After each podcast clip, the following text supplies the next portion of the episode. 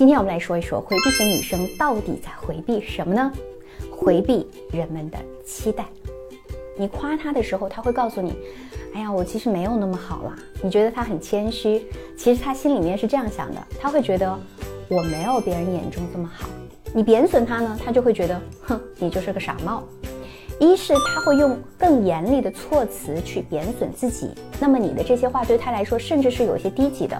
第二是他认为我跟你交集又不多，你没有道理，没有资格来点评我。回避型依恋女生不怕别人看她，她坦坦荡荡随便你看。她回避的是什么呢？是当你注意到她的同时，你对她产生了期待。当你说爱他的时候，他回避的不是你的爱，而是你期待他回应你的爱。当你说他优秀的时候，他回避的不是你的夸奖，而是你期待他一直这么优秀。这么说你就明白了，他为什么要跑回到自己的小洞穴。他在告诉周围：好了，我挺废的，别评价我了。你忙你的，我忙我的，咱俩互相不干扰，好不好？